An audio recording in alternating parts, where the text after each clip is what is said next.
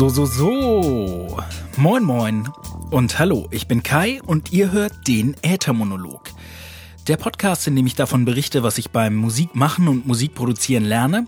Dabei zeige ich euch die Musik, an der ich arbeite und ich hoffe, das, was ich hier erzähle, hilft euch dabei, selbst produktiv und kreativ zu sein.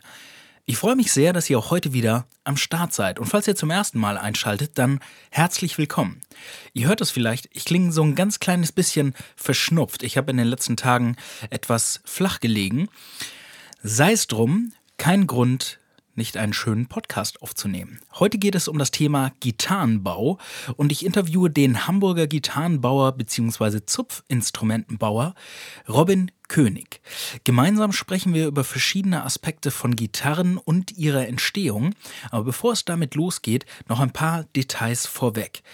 Vielleicht erinnert ihr euch, im letzten Podcast, der schon zwei Wochen her ist, habe ich erwähnt, dass ich mit meiner Band Zwei Handbreit auf ein kleines Bandwochenende fahre, um ein bisschen Musik zu machen. Das haben wir auch gemacht und zwar in Bremerförde und wir haben dabei äh, in so einem kleinen Haus, in so einem kleinen Ferienhaus gewohnt, konnten einen angefangenen Song fertig machen und haben zwei neue Songs geschrieben. Die lassen wir jetzt gerade im Moment ruhen und werden die uns in den nächsten Tagen nochmal anhören, um dann zu gucken, ob und was wir noch verändern wollen an den Songs, bevor wir sie dann veröffentlichen. Im nächsten Podcast würde ich euch gerne noch ein bisschen mehr über das Wochenende erzählen, ein paar Details auspacken zum Arbeitsprozess und da würde ich euch auch gerne die Songs vorspielen. Nur damit ihr es schon mal gehört habt, das wird es in der nächsten Woche geben. Wir sind aber im Hier und Jetzt und heute gibt es ein interessantes Interview. Hierzu noch ein paar Details vorweg. Ich habe es vielleicht, bestimmt mit Sicherheit in vergangenen Episoden schon mal erwähnt. Ich komme ursprünglich aus einer Schreinersfamilie. Also mein Vater war Schreiner, sein Vater war Schreiner und wahrscheinlich waren ihre Väter davor auch Schreiner. Ich habe als einer der wenigen Söhne mit dieser Tradition gebrochen und mich gegen das Schreinershandwerk entschieden. Ich habe nach wie vor aber eine sehr tiefe Liebe zu dem Werkstoff Holz. Es kann der Geruch sein, die Haptik, wie sich's anfühlt, die Wärme, die Verarbeitbarkeit. Holz ist einfach was Grandioses und ich bin eben im und um eine Werkstatt herum aufgewachsen. Das heißt, ich habe einen sehr starken Bezug zu Hölzern, wie sie geschnitten werden, wie sie dabei riechen, Sägespäne und den ganzen Kram. Das ist immer noch ganz tief in meinen Erinnerungen verankert. Außerdem bin ich Hobbygitarrist. Gitarren sind in der Regel aus Holz und ihr seht schon, wie sich langsam der Kreis schließt. Ich habe, als ich in Gießen studiert habe, bei der Firma Lakewood gearbeitet als Aushilfe. Lakewood ist ein Gitarrenbauunternehmen oder eine Gitarrenfirma aus Röttgen. Der Meister Martin Seliger baut da seine Gitarren und ich habe da ähm, als ja, im Studium als Nebenjob in der Vorproduktion gearbeitet. Das heißt, ich habe natürlich keine ganzen Gitarren gebaut und ich habe auch nicht gelernt, wie man Gitarren baut. Ich könnte das heute nicht selbst.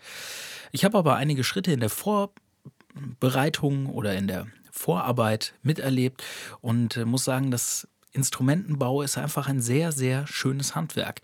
Damals habe ich mich leider nicht unbedingt mit Ruhm bekleckert, was meinen Fleiß und meine Pünktlichkeit anging.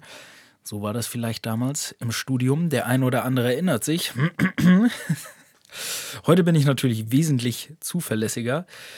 Lange Rede, kurzer Sinn. Ich mag Gitarren, ich mag Holz und ich bin sehr interessiert, wie diese Instrumente gebaut werden. Instrumentenbau ist ein Handwerk, das ja mehr oder weniger ausstirbt dieser Tage. Also das gibt es nicht mehr so oft. Und deswegen bin ich sehr froh, dass sich Robin König, der Gitarrenbauer und Zupfinstrumentenbauer aus Hamburg-Eimsbüttel, heute etwas Zeit nimmt, um mit mir ein Interview abzureißen. Da wir uns vorher noch gar nicht kannten, habe ich Robin Anfang der Woche in seiner Werkstatt und seinem Showroom besucht und wir haben da ein paar Klangbeispiele aufgenommen. Die könnt ihr später im Podcast hören. Und falls euch Gitarren interessieren oder ihr eine habt, die mal repariert werden muss, oder ihr euch überlegt, eine ganz eigene bauen zu lassen, dann kann ich euch nur wärmstens ans Herz legen, in Hamburg-Eimsbüttel im Hellkamp in Robins Werkstatt vorbeizuschauen, euch den Laden mal anzuschauen, die Gitarrenprobe zu spielen und einen kleinen Plausch mit ihm zu halten. Er ist nämlich, wie ihr gleich selbst hören werdet, ein sehr netter Geselle. So viel vorweg und damit starten wir ins Interview.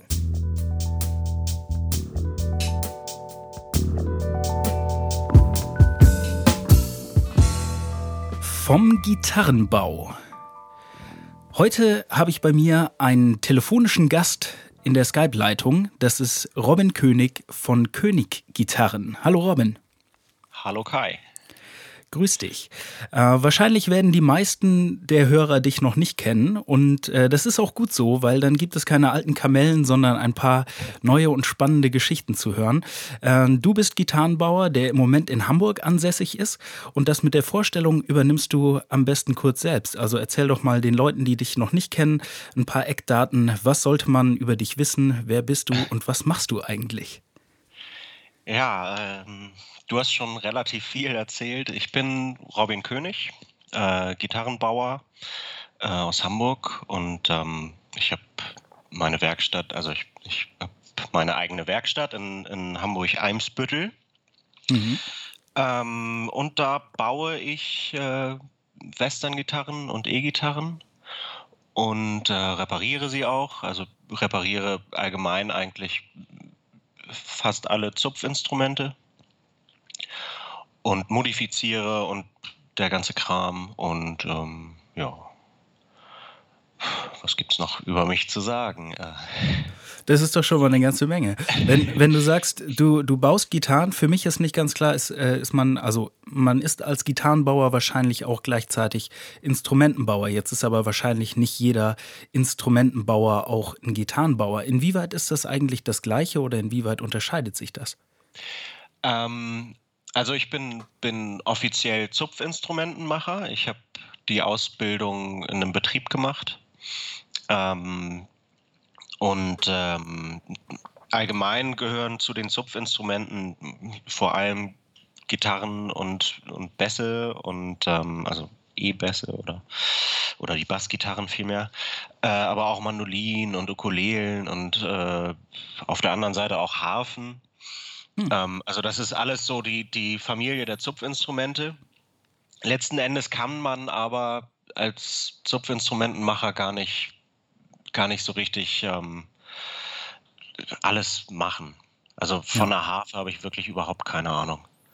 Ähm, und äh, von Mandolinen oder ähnlichem auch nur teilweise. Also da kann ich auch einige Sachen machen. Ich habe noch nie eine Mandoline gebaut oder so, aber ähm, ich verstehe, wie die funktionieren und was man an einer kaputten Mandoline reparieren kann oder wie man mhm. das reparieren kann, das, das geht schon. Ähm, ja, aber in erster Linie bin ich Gitarrenbauer, ganz klar. Also ich mhm. baue eben Gitarren und, und äh, Bassgitarren. Ähm, ja. Ja, also sind die, die anderen Instrumente sind quasi nochmal eigen äh, Spezialisierungsfelder im Zupfinstrumentenbau sozusagen. Ja, aber letzten Endes ist es so, wenn du eine Prüfung machst, ich glaube, selbst wenn du bei einem Hafenbauer Hafenbau lernst, lernst musst du in der Prüfung eine, eine klassische Gitarre bauen. Ah, ich bin okay. mir nicht ganz sicher, aber ich habe von so einem Fall gehört. Und ähm, also das System ist relativ starr, aber das ist ja eigentlich, also eigentlich auch nicht wichtig. Also hm. so Gesellenprüfung ist, ist auch nichts. Die, die, diese ganze Gildengeschichte, die, die ist dank der EU ja so, so ein bisschen in der Abschaffung. Also es gibt hm. keine Meisterpflicht mehr, zumindest im Instrumentenbau. Also ich als Geselle konnte mich selbstständig machen. Du als Ungelernter kannst dich auch als Gitarrenbauer selbstständig machen. Ah, okay. Interessant, wo du gerade das Thema Ausbildung anschneidest. Wie lange dauert eine äh, Ausbildung zum Zupfinstrumentenbauer? In Deutschland dauert die drei Jahre. Okay. Es gibt in Österreich eine Schule in Hallstatt. Da kann man Zupfinstrumentenbau und Streichinstrumentenbau gleichzeitig lernen. Ich weiß nicht genau, wie das da funktioniert, aber die, die haben vier Jahre. Ah, okay. Das ist eine ganz interessante Schule eigentlich. Ja. ja. Spannend. Was sind denn so die, die Inhalte von so einer Ausbildung? Wo fängt man denn da an? Ah, auch das ist so ein bisschen also ich, ich habe ja in einem Betrieb gelernt und da ist es, also in, in einem Betrieb ist das immer anders als in der Schule. Im, Im Betrieb hast du, ja, hast du halt so den Alltag, da machst du, also ich habe super viele Reparaturen gemacht, wobei das auch auf den Betrieb drauf ankommt, wenn du in einem, also ich habe in einem kleinen Betrieb gearbeitet. Also wir waren in Hochzeiten fünf Leute. Hm. Ähm, und ähm, also im Prinzip der Meister und die Auszubildenden. Und ähm, ähm, da gab es einfach super viele Reparaturen. Da wurdest du halt größtenteils so in die Reparaturen eingeführt. Ich habe ganz am Anfang habe ich so, so die, die Werkzeuge, die Handwerkzeuge kennengelernt und dann habe ich so eine, eine Holzverbindung, den, den halb verdeckten Kopfanschäfter habe ich äh, gemacht und ähm, dann habe ich ganz viele Sättel geübt zu machen und dann habe ich, ich. Ich muss dich mal ganz. Der, der, der wie der halb verdeckte Kopf Kopfanschäfter. Okay, wie muss man sich das denn vorstellen? Kann man das erklären äh, oder ist das schwer zu erklären? Es ist wenn man eine alte Martin-Gitarre sich mal anguckt, von hinten, der, der, Übergang von äh, Kopf zu Hals, mhm. ähm, da, da sieht man so eine, so eine dreieckige Verbindung. Das ist so eine, also, oder da sieht man so einen, so einen dreieckigen Kragen irgendwie. Mhm.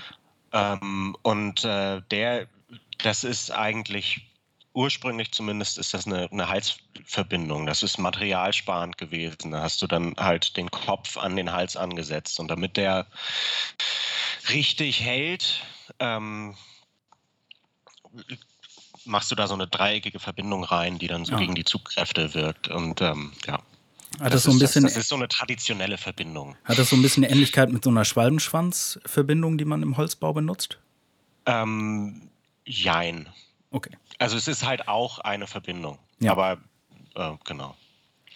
Okay, spannend. Ja, Entschuldigung, da musste ich ganz kurz drauf eingehen, weil nein, ich gedacht habe, so, das, das, ist ein Begriff, der mir noch nie untergekommen ist. Ähm, Deswegen habe ich ihn benutzt. Ja, gibt es ja immer wieder was Neues zu lernen. Ja, ja äh, genau. Und dann habe ich da irgendwie, das war dann so, so mein Übungsstück und da an der Stelle sitzt ja auch nun der Sattel und dann habe ich da an der Stelle halt dann Sättel bauen geübt hm. irgendwie und äh, das war auch so ein bisschen so ein Spleen von, von meinem Meister Walter Krauser, dass wir Auszubildenden irgendwie die perfekten Sättel machen. Okay. Also man erkennt auch ein bisschen den Gitarrenbauer an, am Sattel. Ah. Das ist ganz lustig. Also äh, für alle, also die so kennt, ja? Ja, ich wollte gerade sagen, für alle, die äh, der Gitarre ganz fern sind, der Sattel ist der Teil oben an der Gitarre. Oder? Korrigiere ja. oder unten ist Nein, die Brücke, ja. ne? Oben ist der Sattel. Und also da, wo die, wo das Griffbrett sozusagen in den Kopf übergeht und wo die Seiten aufliegen, das ist der Sattel. Ja, genau. Wichtig, wichtiges Stück, wichtiger Teil der Gitarre, weil der maßgeblich für die Bespielbarkeit ist und ähm, äh, auch, auch so für Stimmstabilität sehr wichtig und ähm, wichtiges, wichtiges Teil. Und wenn das dann auch noch ästhetisch ist, dann ist es das schön. Ja. Aus welchem Material wird denn so ein Sattel gebaut oder welche verschiedenen Materialien gibt es, aus denen man Sättel bauen kann oder sollte? Äh, traditionell Knochen, Rinderknochen. Mhm. Also kein, kein veganes Material. äh, aber es gibt auch ähm, mittlerweile Kunststoffe, die ähm, die technisch gleichwertig oder besser sind. Ja, also okay. da diesen so, so einen patentierten Tus äh, Kunststoff, der heißt Tusk. Ähm, das ist irgendwie, weiß ich nicht genau, auf einer Graphitbasis oder weiß ah, ich nicht. Das habe ich schon mal gelesen, Tusk, ja. und ich habe äh, tatsächlich bis eben gedacht, das käme von, äh, von Tusk, also von, von Stoßzahn und dachte, das wären dann vielleicht aus irgendwelchen äh, aus irgendwelche Elefanten oder, oder Walrossstoßzähnen oh. gemachte äh, ja, es kommt Sättel. mit Sicherheit von diesem Begriff, ja. ja. Ähm, aber äh, es, sind, ist ein Kunststoff. Also der wird dann mit Q geschrieben, um das vielleicht auch klar zu machen, dass es ein Kunststoff ist. Ah, aber ich wusste, ich kannte diese, diese Übersetzung nicht. Habe ich nie nachgeforscht. Aber ja. Also man tatsächlich benutzen auch einige Mammutelfenbein. Das kannst du das ist kein, kein geschütztes Material, das kannst du kaufen. Ah. Ist wahrscheinlich nicht so ganz günstig, wenn man erstmal irgendwo ein eingefrorenes Mammut in der Arktis finden muss, be bevor man was daraus bauen kann. Es, es geht, aber ähm, also es ist günstiger, als man vielleicht erwartet. Ja. ja. Okay, aber Rinderknochen ist meiner Meinung nach dem vorzuziehen. Okay, und dann nimmt man, nimmt man so ein Stück äh, Knochen und fängt da, äh, baut daraus den Sattel. Wie, genau. wie, wird das, wie wird der Knochen hauptsächlich verarbeitet? Welche Werkzeuge werden da benutzt? Ähm, ich säge den grob zu, dann schleife ich den, dass er irgendwie das alle. Ich, ich bekomme so Rohmaterial vom, vom Händler und ähm, das muss ich halt noch, noch irgendwie auf Stärke schleifen und auf die Höhe und so. Und ähm, für den Radius, das Griffbrett hat meistens einen Radius, äh, der das Spielen angenehmer machen soll. Und diesem Radius muss auch ähm, äh, der Sattel folgen. Mhm. Und ähm, genau, und äh, so bearbeite ich ihn und dann wird er noch schön gemacht, also poliert und genau, und danach werden natürlich auch die, ähm, die Schlitze für die Seiten mit einer Pfeile rein, äh, reingemacht. Cool. Eingefeilt. Ja, das waren schon sehr viele schöne Details zu dem, zu dem Sattel der Gitarre. wenn ich jetzt fragen würde, wo fängt man denn, also wenn, wenn man sich als Nicht-Instrumentenbauer vorstellt, wo beginnt denn eigentlich der, der Bau einer Gitarre? Also mit, mit welchem Teil fängst du an oder vielleicht auch, ja, als du dich selbstständig gemacht hast, die erste Gitarre, die du gebaut hast, dann muss ja auch irgendwo muss die Korpusform ja herkommen. Was sind so, ja, wo beginnt, wo beginnt das Ganze? Wo entsteht die, der erste Teil einer Gitarre? Ähm, also du fängst natürlich irgendwie mit einer, mit einer Idee an und irgendwie, also bei mir ist es immer irgendwie so eine abstrakte Idee, Manches, manchmal ist es irgendwie ähm, vielleicht, ich möchte eine Gitarre bauen, die wie eine Lokomotive ist oder so, also so, so, ja. so, ein ganz abstrakter Gedanke und ähm, äh, dann, dann kommen dir so Dinge in den Sinn, irgendwie Farben oder, oder Materialien oder ähm, Formen oder irgendwas oder, oder so. Das ist so die eine, eine, der eine mögliche Start oder der andere ist einfach irgendwie über einem Blatt Papier sitzen und, und skizzieren und also entweder mit, mit einer Eingabe, zum Beispiel, weil ein Kunde gerne irgendwas Bestimmtes haben möchte ähm, oder einfach frei drauf los. Mhm. Ähm, und ähm, wenn da irgendwie was entsteht, was, was konkret werden kann, dann gibt es eine Zeichnung, äh, also eine, eine 1 zu 1 Zeichnung. Und dann äh, mache ich Schablonen für, für den Korpusumriss. Ich, ich bin jetzt gerade bei einer E-Gitarre gedanklich. Okay. Ja. Äh, wobei das bis hierhin auch bei einer Akustikgitarre ähnlich ist, aber bei der Akustikgitarre musst du noch ein bisschen, also da bist du konstruktiv nicht so frei wie bei einer E-Gitarre. Bei einer E-Gitarre kannst du einfach in einem gewissen Rahmen machen, was du willst. Mhm. Ähm, genau, und dann von der, von der Zeichnung und von der Schablone aus äh, fängst du dann mit, mit Holz an. Also hast, hast Bohlen, also so, so große, große Holzabschnitte. Also wenn du dir einen Stamm vorstellst, mhm. der, der in mehrere Bretter gesägt ist, ähm, eins dieser Bretter ist jetzt eine Bohle. So. Okay. Und dann hast du ähm, eben diese Bohlen und äh, sägst die zu an der Kreissäge und ähm, dann werden die auf Stärke gehobelt und ähm, Genau, und, und so beginnt im Prinzip der Bau einer E-Gitarre. Ja, interessant. Du hast gerade schon angeschnitten, bei einer E-Gitarre spielt die, die Korpusform jetzt klanglich nicht so, eine, nicht so eine große Rolle. Spielt sie überhaupt eine? Also das, das Korpusmaterial und die Korpusform, spielt das bei der E-Gitarre, trägt das irgendwas zum Sound bei? Ähm, das Material auf jeden Fall. Mhm. Ähm, die Form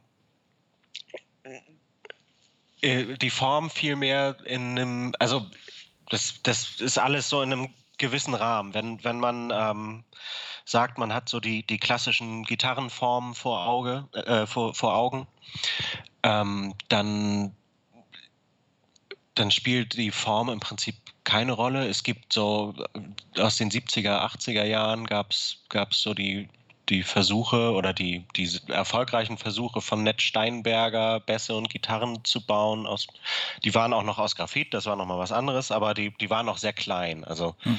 äh, der Korpus war, war wirklich sehr, sehr reduziert auf das, was es brauchte und mehr nicht. Hm. Und ähm, das spielt auch wieder eine Rolle, weil dann die Masse auch eine ganz andere ist und die Steifigkeit auch. Und ähm, das sind so, so wichtige ähm, konstruktive äh, Größen, Masse und Steifigkeit. Könnte man so weit gehen zu sagen, dass wenn man eine, eine sehr schwere Gitarre hat, die demnach aus einem ja, sehr massiven oder einem sehr dichten Holz besteht, dass das mhm. äh, für einen besseren Klang spricht als bei einer sehr, sehr leichten Gitarre? Mhm. Also, ähm, ich versuche meine Gitarren möglichst leicht zu bauen. Ähm, also jetzt im Großen und Ganzen, vielleicht nicht jede spezielle Gitarre, aber die meisten, ähm, weil das meinem Soundideal irgendwie mehr entspricht, eine leichte Gitarre. Mhm. Ähm, meine Erfahrung mit schweren Gitarren ist, dass die eine, eine äh, schwerfällige Ansprache haben. Anspr Ansprache ist so ein, ist so ein, so ein komischer Begriff eigentlich. Also mit Ansprache ist gemeint, du schlägst die Seite an und es ist die Zeit von, von dem Moment, in dem du anschlägst, bis der Ton am lautesten ist. Ah, und ja, ja. Der, der braucht so eine gewisse Zeit, um, um eine Lautstärke zu also um, um sein Maximum an Lautstärke zu bekommen. Ähm, und das, die, genau diese Zeit ist die Ansprache. Und meine Erfahrung mit schweren Gitarren ist, dass die, dass die eine langsame Ansprache haben wir reden über, über Millisekunden, aber es ist wahrnehmbar. Okay. Ähm, und ähm, leichtere Gitarren äh, haben die, die sind einfach schneller da. Die haben so, die sind spritziger in dem Sinne. Also die, ja. da ist, ist einfach der Ton schnell da.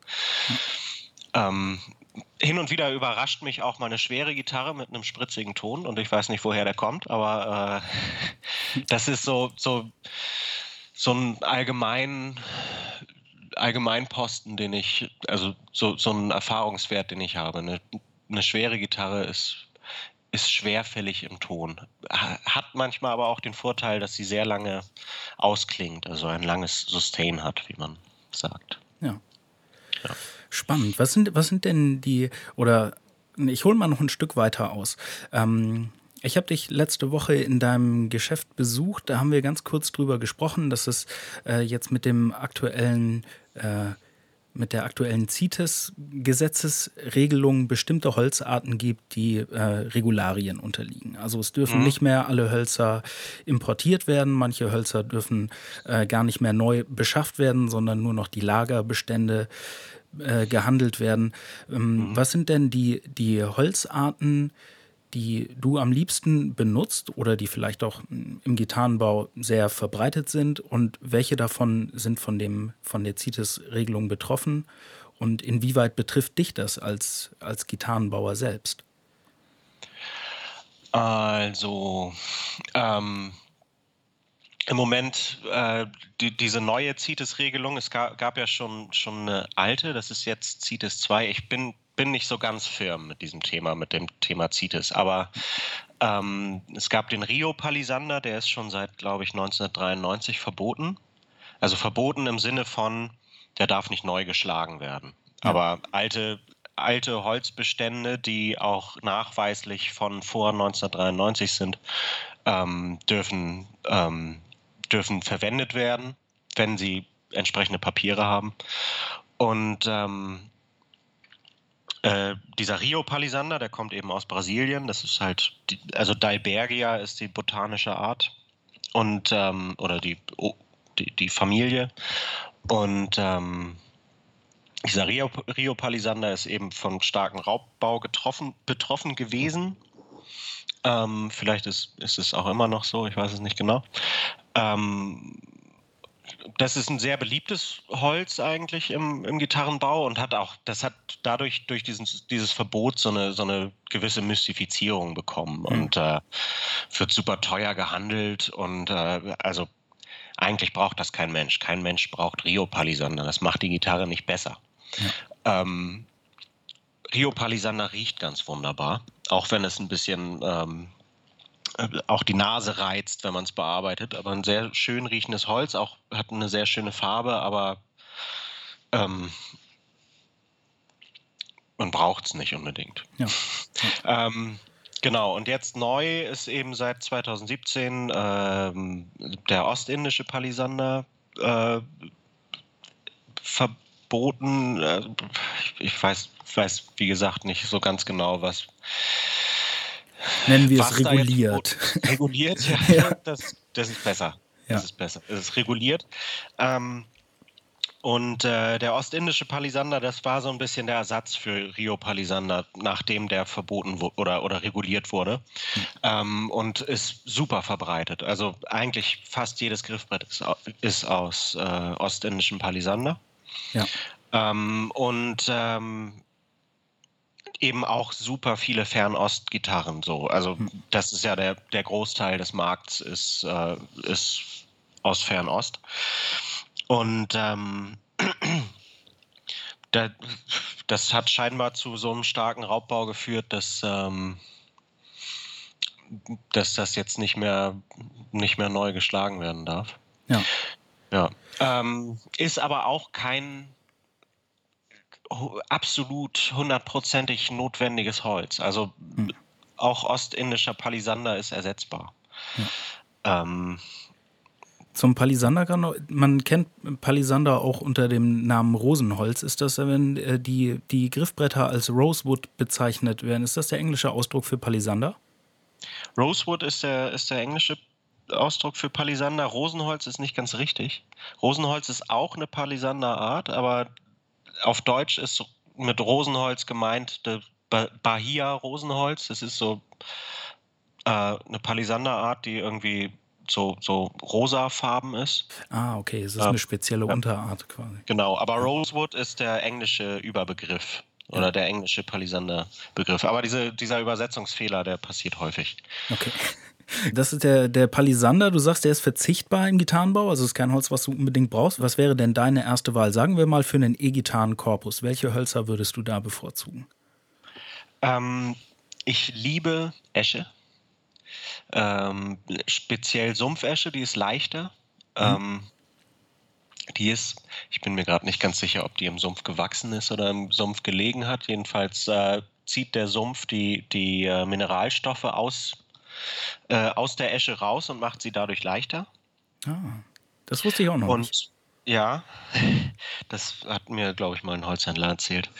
Ähm, ähm, und äh, die Sumpfesche, das, das ist ein schönes Material. Das, äh, das hat so eine, so eine ganz eigene, eigene Farbe. Das ist so ein, also ist ein helles Holz. Ähm, und, und, hat so, so ein gräulich, oder nee, eher so, so einen silbernen Schimmer. Und Entschuldigung, hab gegen das Mikro gehauen. ähm, äh, hat, hat so einen silbernen Schimmer und ähm, äh, riecht ganz wunderbar. Das ist wirklich der, das am zweitleckersten riechende Holz, würde ich sagen. Das am leckersten riechende Holz ist Kiefer, aber Kiefer ist größtenteils nicht verwendbar im Instrumentenbau. Ähm, äh, eben, es ist, es ist relativ leicht. Für, für eine Esche ist Sumpfesche relativ leicht und ähm, es lässt sich gut bearbeiten. Äh, ist ein tolles Holz, ist irgendwie schön. Cool. Ansonsten, man hört ja oft, äh, Ahorn ist irgendwie gerade für, mhm. für Hälser und, und Griffbretter ähm, öfter, mal, öfter mal hergenommen. Äh, Ebenholz zum Teil auch für Griffbretter. Ansonsten bei Korpushölzern weiß ich es gar nicht genau, aber sowas, sowas Klassisches, was man hier im deutschen Raum kennt, wie äh, Birke oder Eiche, kommt einem da eher seltener über den Weg. Hat das bestimmte mhm. bauerische Gründe? Ähm, würde ich nicht unbedingt sagen. Also ich würde sagen, das hat, also Eiche ist ziemlich schwer. Da mhm. muss man, muss man tricksen. Also da sollte man, die sollte man wahrscheinlich hohl machen, wenn man was aus Eiche bauen will. Tatsächlich habe ich gerade, bin ich gerade mit einem Kunden im Gespräch über ein Projekt für eine Gitarre aus Eiche. Oh.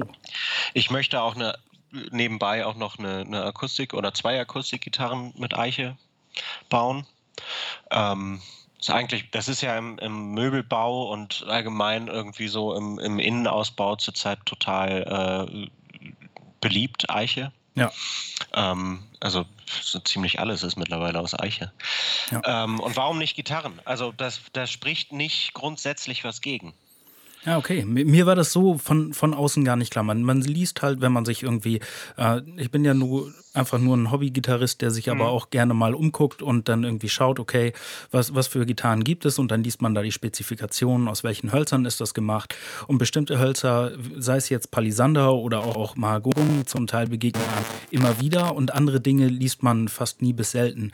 Ich habe bisher immer geglaubt, dass es was damit zu tun hat, dass die, ja, dass die akustische Resonanz von dem Holz oder die Beschaffenheit, weiß ich nicht, ob es sich verziehen kann mit der Zeit oder dass es einfach einen anderen Klang hat und dass das hauptsächlich die Gründe dafür sind, warum bestimmte Hölzer nicht verwendet werden.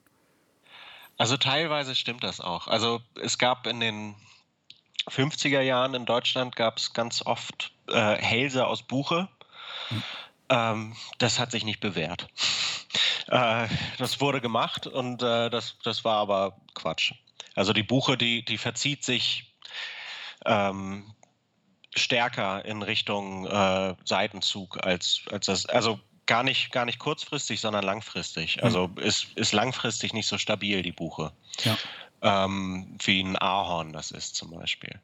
Und ähm, also es gibt schon, schon solche Sachen, die, ähm, die das so ein bisschen begrenzen oder wo man sagen muss, okay, das, das würde ich vielleicht nicht machen oder so, aber äh, allgemein ist es ja eigentlich so, dass einfach Gitarristen und Gitarrenbauer ähm, doch relativ konservativ sind und auch ähm, einfach auf Bewährtes stehen. Und, und unsere, also die, die Gitarren, die, ähm,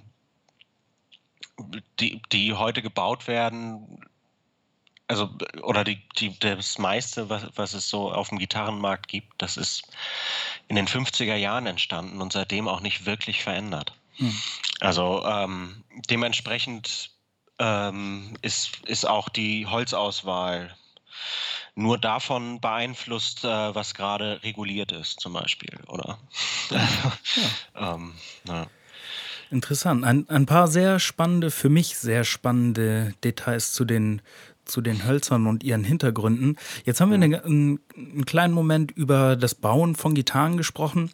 Ähm, ich würde gerne so ein bisschen den Bogen schlagen und äh, auf, die, auf die Entwicklung schauen, wie du sozusagen von, du hast eben erzählt, du hast eine Ausbildung gemacht, du hast ein bisschen Einblicke gegeben, wie der Bau von einer Gitarre ablaufen kann. Irgendwann auf deinem Weg zwischen damals und heute gab es die Entscheidung, dass du gesagt hast, so, jetzt habe ich ausgelernt und jetzt möchte ich mich selbstständig machen. Mhm. Wie lief das, wie lief das für dich ab? Wie lange ist die Entscheidung gereift und wann, wann oder wie lief der Start in, äh, das, in das eigene Geschäft oder in die Selbstständigkeit ab? Oh, Selbstständigkeit, das war echt so eine Sache. also, ähm, ich habe diese, also ich fange vielleicht von vorne an. Meine ja, Eltern sind beide selbstständig. Äh, mein Vater ist Tischler und meine Mutter ist Hebamme. Und ähm, also so habe ich irgendwie so diese, diese Selbstständigkeit, das war für mich was Selbstverständliches. Ja. So, also das, ähm, ich, ich weiß nicht, wie es ist, ähm, dass irgendwie meine, äh, dass jemand angestellt ist. Das, das, das ist so, also das, das ist nicht, äh, für mich irgendwie nie so, das habe ich nie so mitbekommen zu ja. Hause als Kind. Und ähm, deswegen war auch für mich der Sprung zu dieser Entscheidung, ich möchte mich irgendwann selbstständig machen, nicht groß. Also das war irgendwie. Ähm, und ich bin auch ein, manchmal ein Querkopf und ich bin ziemlich, ich kann ziemlich stur sein. Ähm, und ähm, von daher ist es vielleicht auch manchmal schwierig, ähm, also oder wäre wär ich vielleicht nicht immer ein guter Angestellter, sondern ähm, also ich, ich brauche irgendwie auch so mein eigenes, ich, ich muss, ich, ich wollte schon immer irgendwie mein eigenes Ding machen. So. Ja. Und äh, ja, dann habe ich eben diese Ausbildung gemacht und äh, so, als es dann in Richtung Ende ging, war auch natürlich die Frage, was mache ich jetzt? Und ähm, also die, ich habe die Ausbildung in Aachen gemacht. Ich komme aus Hamburg und ähm, habe meine Familie in Hamburg und habe die Ausbildung in Aachen gemacht. Und dann war die Frage, bleibe ich in Aachen? Ich hätte, hätte nicht vom Betrieb übernommen werden können. Also ich mhm. hätte da vielleicht irgendwie einen 450-Euro-Job machen können, aber so zu dem Zeitpunkt ähm, hätten die nicht einfach einen, einen Gesellen noch einstellen können. Ja. Andere Möglichkeit hätte ich mich irgendwie in anderen Betrieben beworben. Das, das habe ich alles überlegt, aber dann war ich so, zu, zu der Zeit war ich ja auch privat irgendwie so ein bisschen, ähm, habe ich meine, meine Familie irgendwie gebraucht sage ich jetzt mal so. Hm. Und ähm, ich wollte nach Hamburg zurückkehren einfach. Und ähm, das habe ich gemacht und in Hamburg gab es nichts für mich irgendwie, wo ich, wo ich hätte sagen können, jetzt, ja, finde ich erstmal so einen Einstieg irgendwie so in die Gitarrenwelt oder ich werde jetzt, ich lasse mich hier irgendwo einstellen oder so. Hm. Und ähm, dann habe ich so ein bisschen bei einem Tischler gearbeitet, das lief nicht so gut ähm, weil ich auch echt kein Tischler bin. Ja. Das ist ein meilenweiter Unterschied, Gitarren bauen und Tischlern.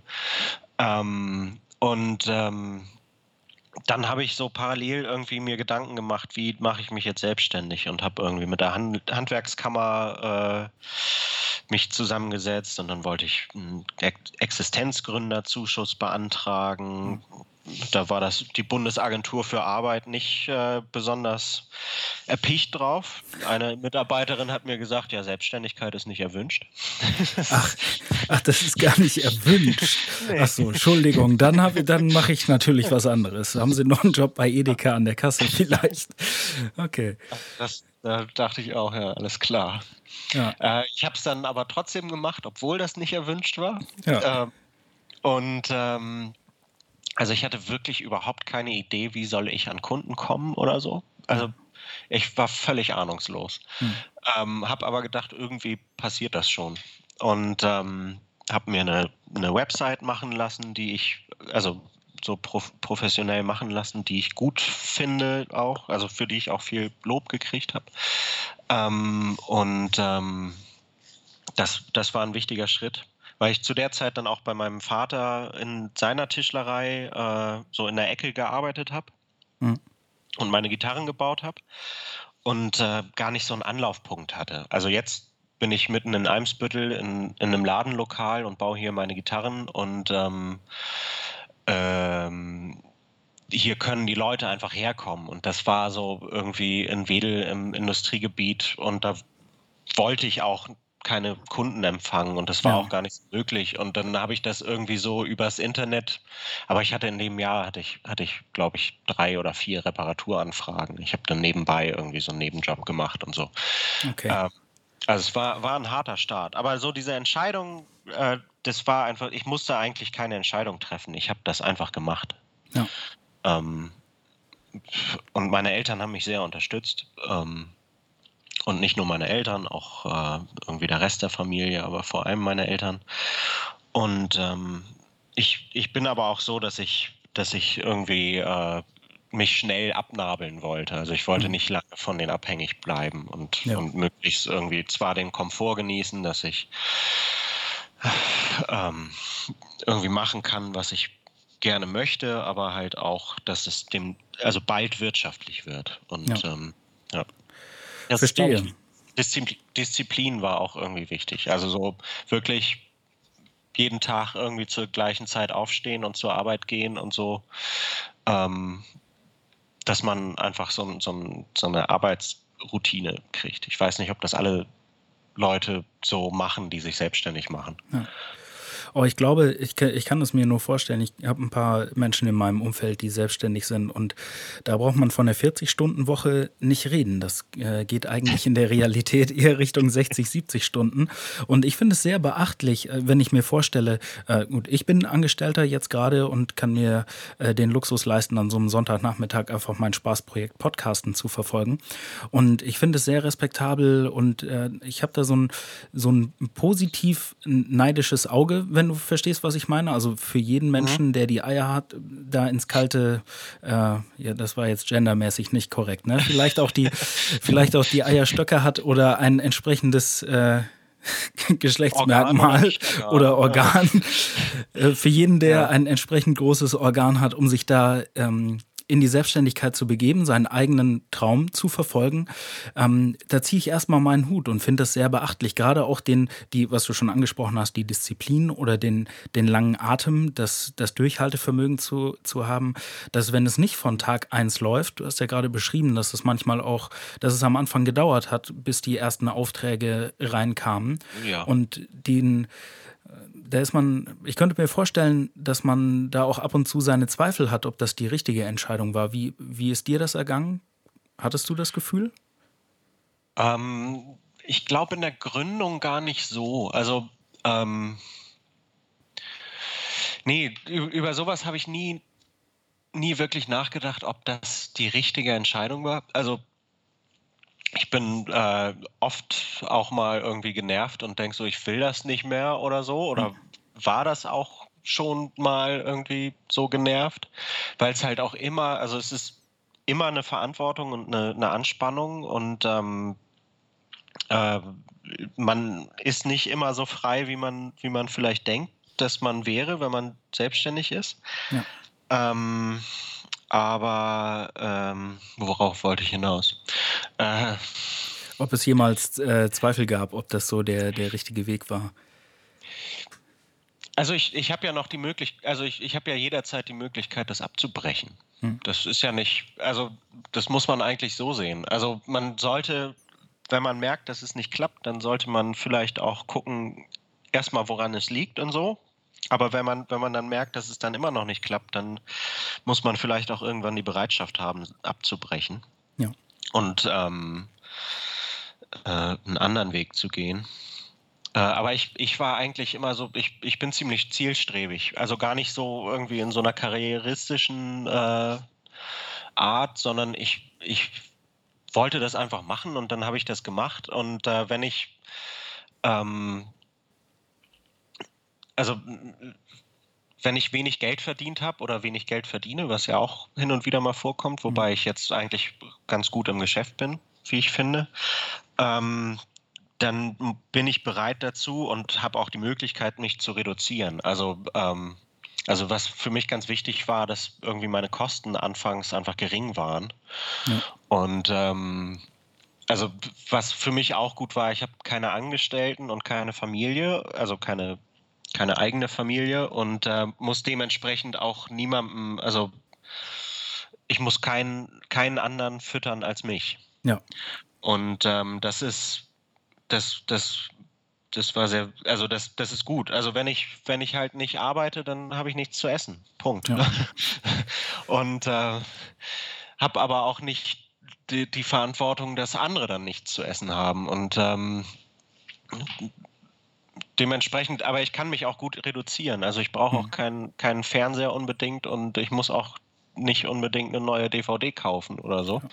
Äh, mittlerweile kann ich das auch alles, aber so am Anfang habe ich einfach ähm, so hat, hatte ich wenig und ähm, äh, dazu muss man, glaube ich, bereit sein und ja. äh, dann, dann kommen einem auch vielleicht nicht so schnell Zweifel. Klar, das ist total wichtig, dass die, die Lebensumstände das auch ermöglichen, dass man, wie du schon gesagt hast, nur für sich selbst verantwortlich ist. Das, ähm, das macht es unmittelbarer und man weiß, sollte das jetzt nicht klappen, dann hänge nur ich daran. Und es ist ja. jetzt, äh, ich ziehe nicht noch jemand anderen mit runter, falls es nicht funktioniert.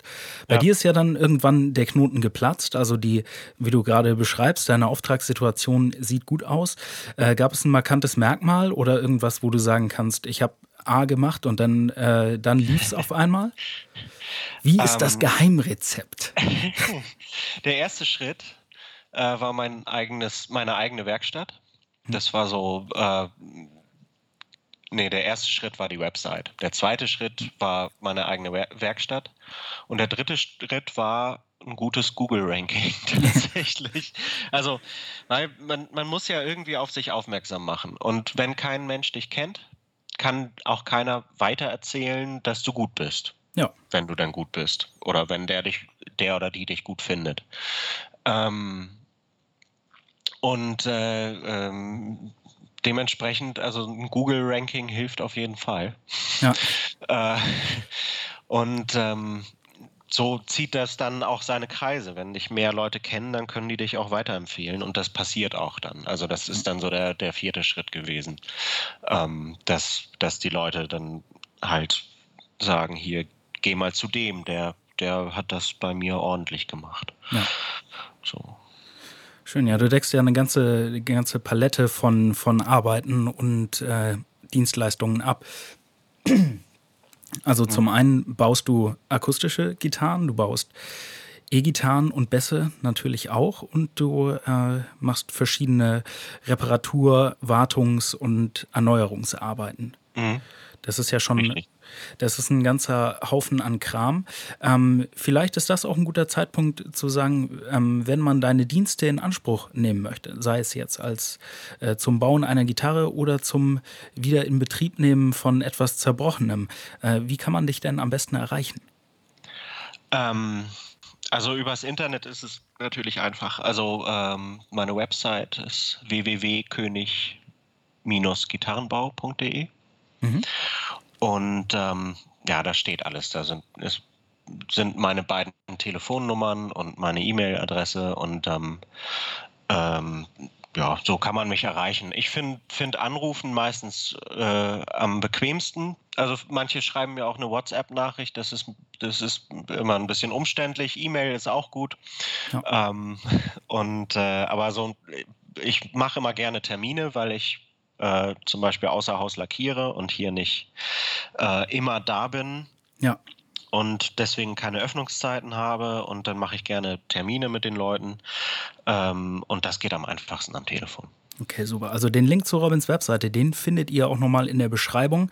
Falls ihr äh, anfragen wollt und seine Dienste in Anspruch nehmen, dann klickt darauf und ruft den guten Mann einfach an. Hm. Ähm, es gibt auf deiner Webseite ja auch zu sehen äh, die Gitarren, die du bisher gebaut hast. Mhm. Und äh, wir haben uns letzte Woche kurz getroffen, weil äh, über Gitarren reden ist natürlich das eine. Vielleicht möchte man aber auch hören, wie sie klingen. Und wir haben zwei von deinen Modellen angespielt, nämlich Anna und Naoko. Mhm. Und äh, besonders die Naoko ist ja eine, ja, hat eine sehr spezielle Form. Ich fand das so, es ist äh, ein bisschen weg von der, von der allgegenwärtigen Acht mit einem Loch in der Mitte. Äh, sie sieht da schon ein bisschen anders aus. Und wir haben ein paar Klangbeispiele aufgenommen.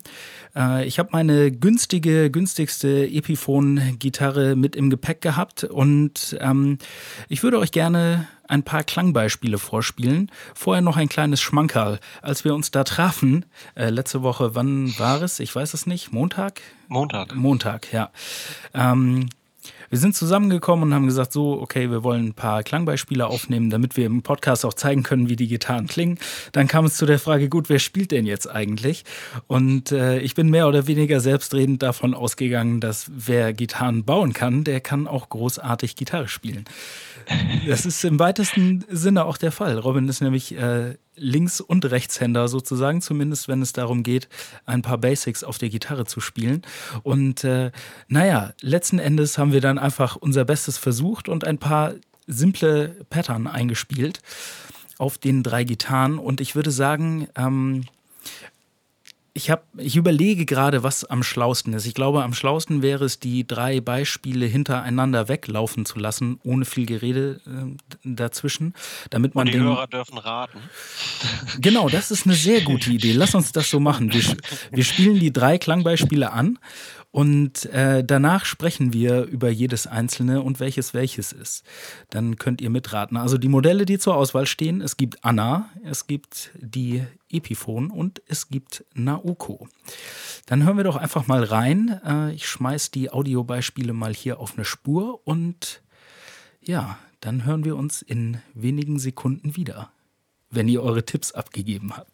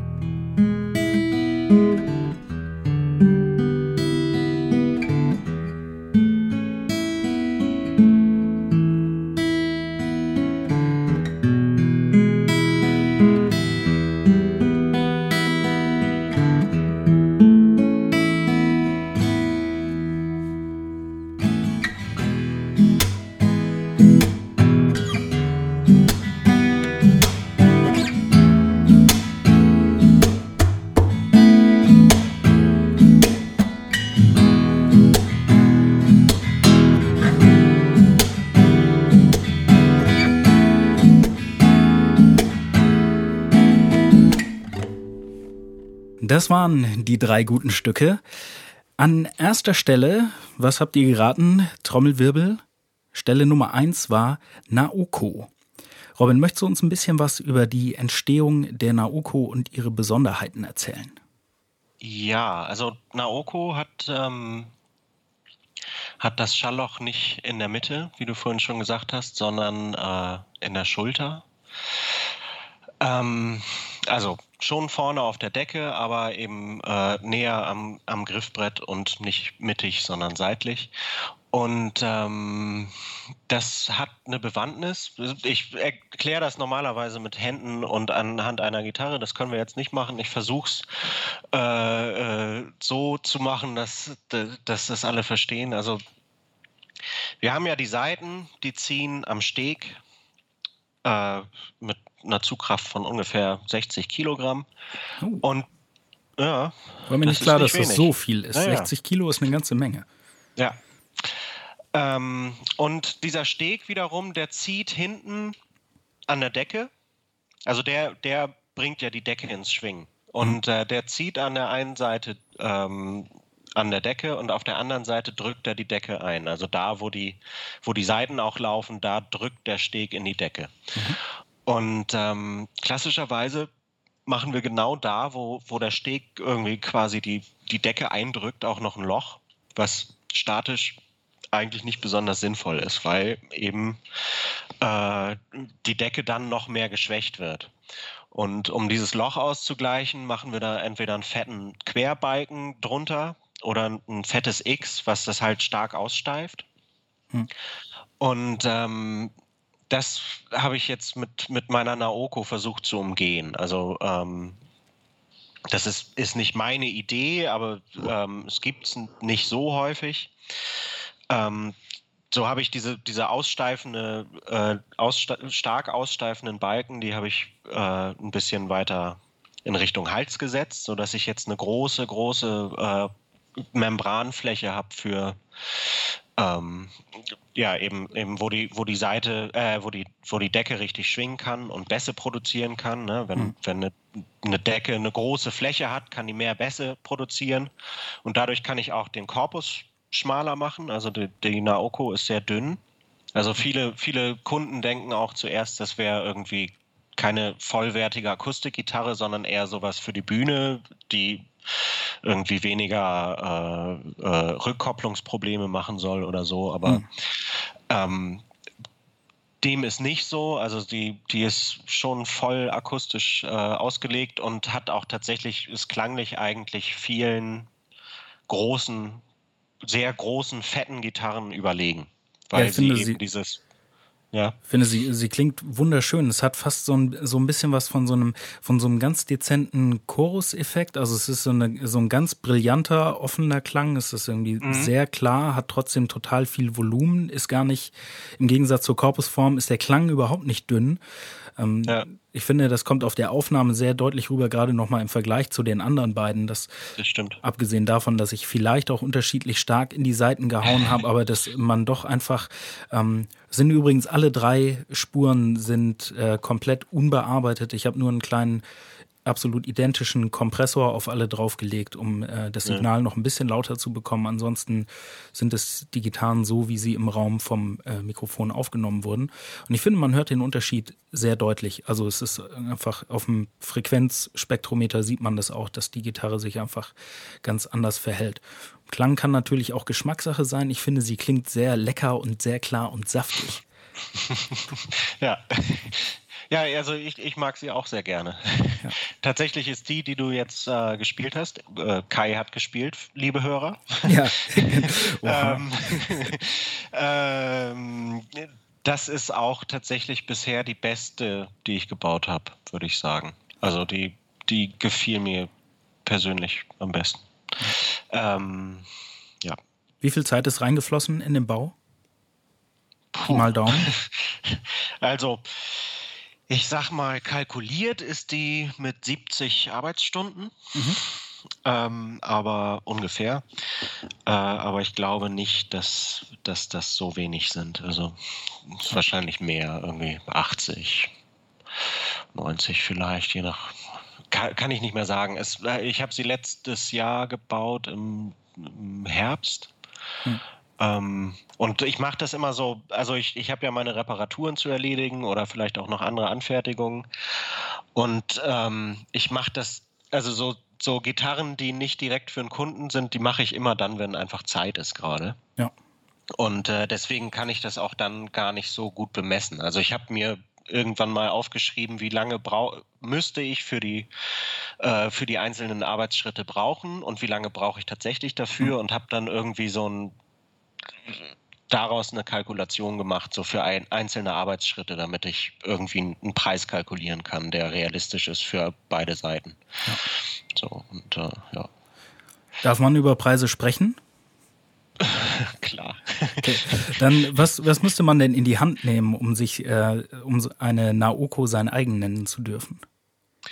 Ähm, also für diese Naoko jetzt tatsächlich 3660 Euro. Mhm. Ähm, ich habe gemerkt, dass, dass der Preis für, ähm, für meine Akustikgitarren, also so, man, man macht sich irgendwie so äh, erstmal kalkuliert man einen Preis, der mehr oder weniger realistisch ist, aber ich habe an der Stelle irgendwann gemerkt, der Preis ist eigentlich nicht realistisch. Der müsste höher sein. Hm. Also wenn ich ähm, äh, wenn ich das weiter so machen will und, und auch mehr davon verkaufen möchte, dann muss das, also ähm, muss der eigentlich höher sein, weil ich sonst nicht, also sonst nicht zurande komme. Ja. Sozusagen. Und ähm, darüber habe ich mir schon ein paar Gedanken gemacht, aber ich kann es jetzt noch gar nicht so genau sagen. Ja. Also eher in Richtung 4000 Euro. Ja. Ja, das äh, klingt sehr plausibel. Das sind ja nicht nur die Materialkosten, sondern vor allen Dingen deine Arbeitszeit. Und wenn du sagst, du butterst da 70 bis 80 Stunden rein, was heißt, dass du sozusagen zwei Wochen lang nichts anderes tust. Und äh, klar, das, ähm, das heißt, maximal zwei im Monat kannst du bauen. Das muss ja, das kommt ja auch nicht von ungefähr. Ja, also das ist, das ist jetzt ein bisschen, ähm, also runtergerechnet. Natürlich ja.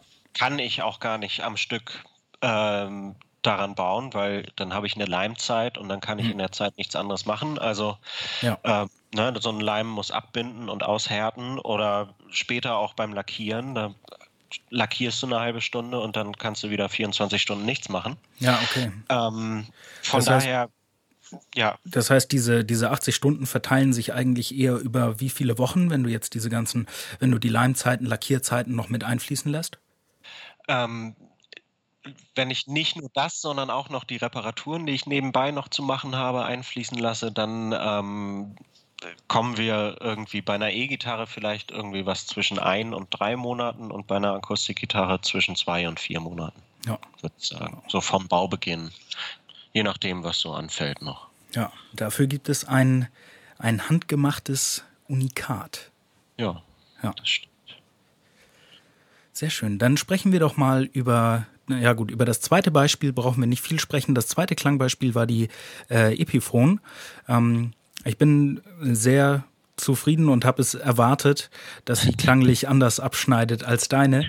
Ähm, klingt doch eher dumpf und muffig und das ein oder andere Knarren und, und Schnarzen ist, ist deut ja, so, so, deutlich so, zu hören. So Schnarren und so, das kann man ja ähm, beim Gitarrenbauer äh, der Gitarre austreiben, zumindest zu großen Teilen. Aber was jetzt bei deiner Epiphone war, die, die klingt flach. Also die ja. ähm, hat einfach auch nicht viel Leben. So. Ja. Vielleicht kann ich das ja nochmal ändern und irgendwann, wenn ich fleißig gespart habe, mit einem, mit einem vollen Sparsocken bei dir vorbeikommen und wir können dann nochmal drüber sprechen. Ja. Sprechen wir Gerne. doch noch ein bisschen über äh, dann das äh, letzte Klangbeispiel, nämlich die Anna.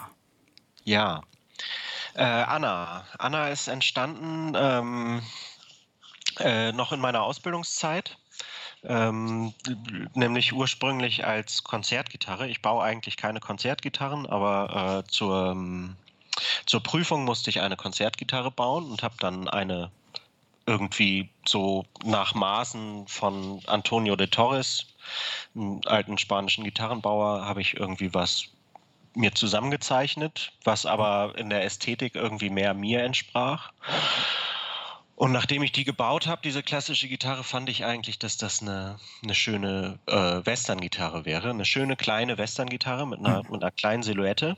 Und äh, habe dann dieses Modell Anna ähm, gemacht. Und ähm, ich habe davon nur zwei Stück gebaut bisher. Also irgendwann hat mich Naoko dann einfach mehr interessiert, wobei auch Anna ihre Freunde hat, sozusagen. Anna und ihre Freunde. ähm, ja.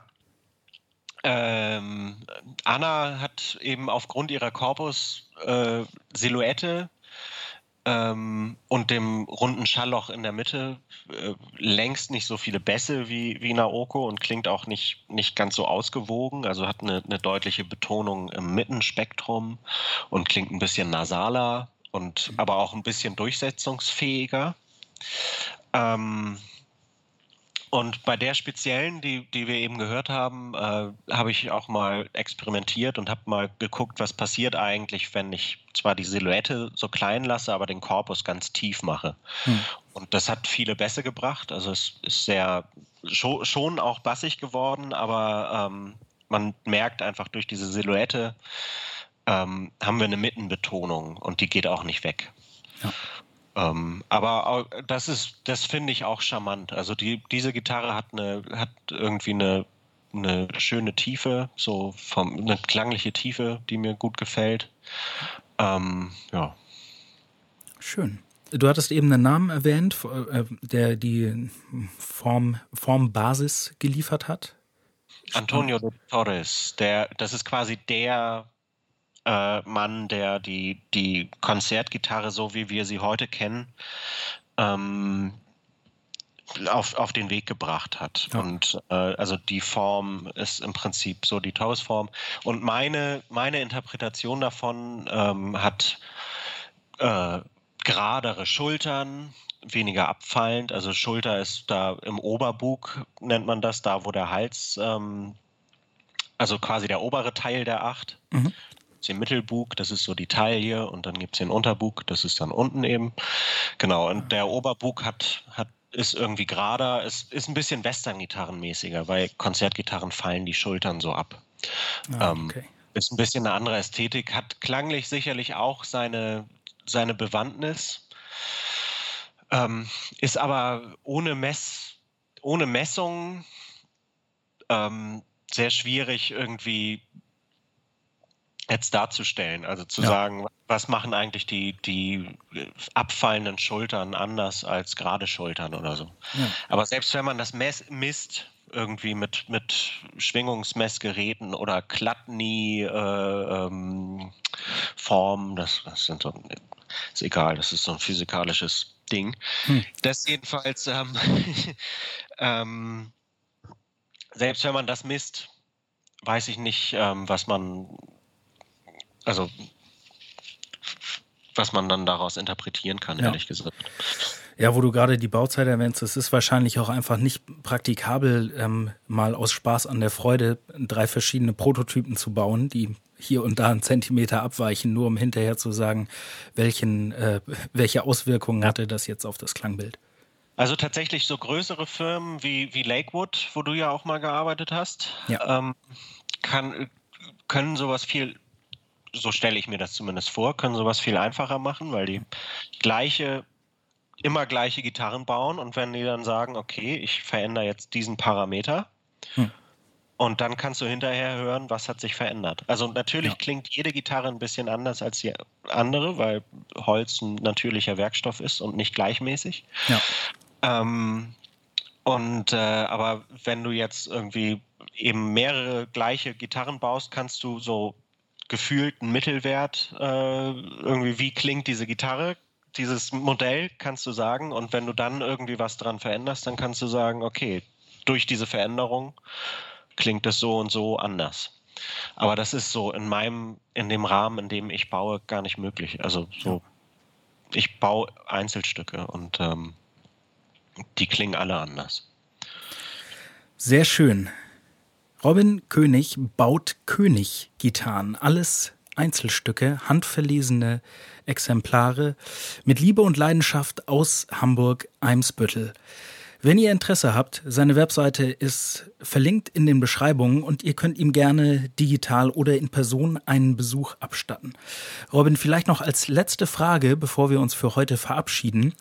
Wenn du jemandem, der sich für das Zupfinstrumentenbau, Handwerk interessiert oder wenn du jemandem einen Tipp geben könntest, sei es jetzt jemand, der kurz vor der Ausbildung steht oder mit der Ausbildung fertig ist und mit Selbstständigkeit, mit dem Gedanken an Selbstständigkeit spielt, Hast du einen Tipp, was würdest du jemandem empfehlen, der sozusagen kurz davor steht, deinen Weg einzuschlagen? Hm. Ähm, gar nicht so einfach. Also ich glaube, zielstrebig sein, das ist, ähm, ist ziemlich wichtig. Dass man, also wenn man gar nicht so richtig weiß, ob man das will, sollte man es vielleicht lieber nicht machen. Also hm. ähm, also sowohl äh, Gitarrenbauer werden oder so, als auch sich als Gitarrenbauer selbstständig machen. Ähm, wenn man glaubt, dass, dass das, was man, was man gerne machen will, irgendwie erfolgreich ist und andere Leute auch interessieren kann, dann ähm, soll man das tun. Und, ähm, und auch irgendwie so mit Überzeugung äh, ja, zeigen, was man kann und was man, was man möchte und äh, immer, immer lernwillig sein und ähm, ja, nicht zu viel mit Behörden reden. und vor allen Dingen nicht auf die Empfehlungen der Arbeitsagentur hören. Auf keinen Fall. Sehr Am besten wirklich, die, die Bundesagentur für Arbeit, da arbeiten sicherlich nette Leute, aber ähm, die außen, außen vor lassen. Aber ja. Zumindest bei der Existenzgründung. Ja. Alles klar. Super. Robin, vielen Dank für deine Zeit. Vielen Dank für die Infos und Erfahrungen, die du mit mir und mit uns geteilt hast. Ich wünsche dir jetzt erstmal noch einen schönen Sonntag und äh, sage, wir sehen uns bestimmt demnächst irgendwann nochmal wieder. Bis dahin viel Erfolg beim Zimmern und Bauen und bis zum nächsten Mal. Mach's gut. Ja, vielen Dank. Tschüss. Ciao. Das war das Interview mit Robin König. Ich hoffe, es war unterhaltsam und ihr konntet entweder ein paar neue Sachen lernen oder ein bisschen was Informatives mitnehmen über das Gitarrenbauhandwerk an sich oder über Gitarren im Allgemeinen. Wenn ihr noch weitere Fragen habt, dann könnt ihr die gerne adressieren. Ihr könnt mir entweder auf ethermonolog.de einen Kommentar schreiben oder könnt mich bei Facebook oder Snapchat unter dem Namen Äthermonolog kontaktieren.